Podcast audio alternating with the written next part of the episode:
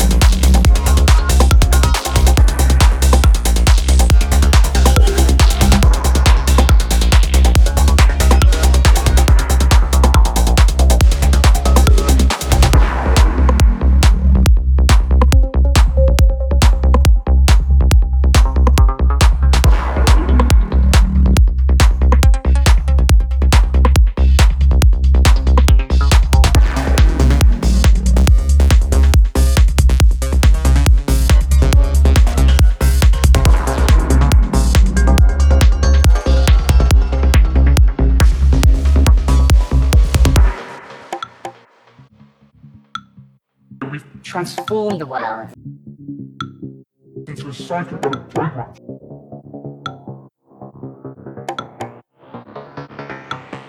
We're all hallucinating all the time. Hallucinating all the time. Hallucinating all